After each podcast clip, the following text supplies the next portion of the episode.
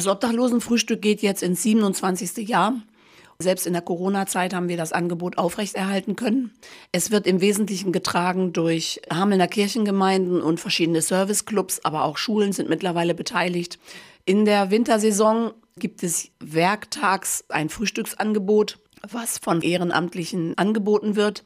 Jeder Mensch ist eingeladen, an dem Frühstück kostenfrei teilzunehmen. Vorwiegend sind es natürlich bedürftige Menschen, Obdachlose, Wohnungslose, aber auch Menschen mit kleinem Einkommen, denen die Inflation in besonderer Weise jetzt zu schaffen macht, sind herzlich eingeladen, ein gutes, kostenfreies Frühstück als Start in den Tag zu sich zu nehmen.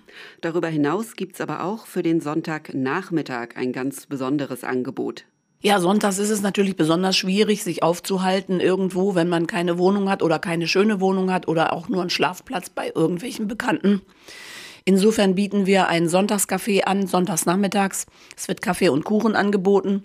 Der Kuchen ist entweder selbst gebacken oder wird von Bäckereien gespendet Ebenfalls ehrenamtliche Helfende bereiten das Kaffeetrinken vor und dann kann man sich in den Räumen des Seniorschlägerhauses aufhalten, Kaffee und Kuchen zu sich nehmen.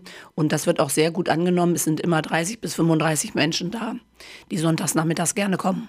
Angebote, die jetzt also wieder starten in der kalten Jahreszeit und trotz Inflation und ja sehr stark gestiegener Lebensmittelpreise ist das Obdachlosenfrühstück zumindest wohl offenbar nicht in Gefahr.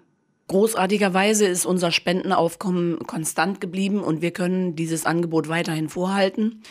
Dadurch, dass sehr viele Kirchengemeinden, Serviceclubs und so weiter äh, an dem Frühstück beteiligt sind, ist es für jeden nur ungefähr eine Woche zu überbrücken. Diese Woche kann dann finanziert werden, das ist nicht allzu viel. Der Verein übernimmt die Kosten für Kaffee und für Brötchen. Und ähm, wie gesagt, unser Spendenaufkommen ist dankenswerterweise so, dass wir das immer noch vermögen und weil dieses Angebot ist uns auch sehr wichtig.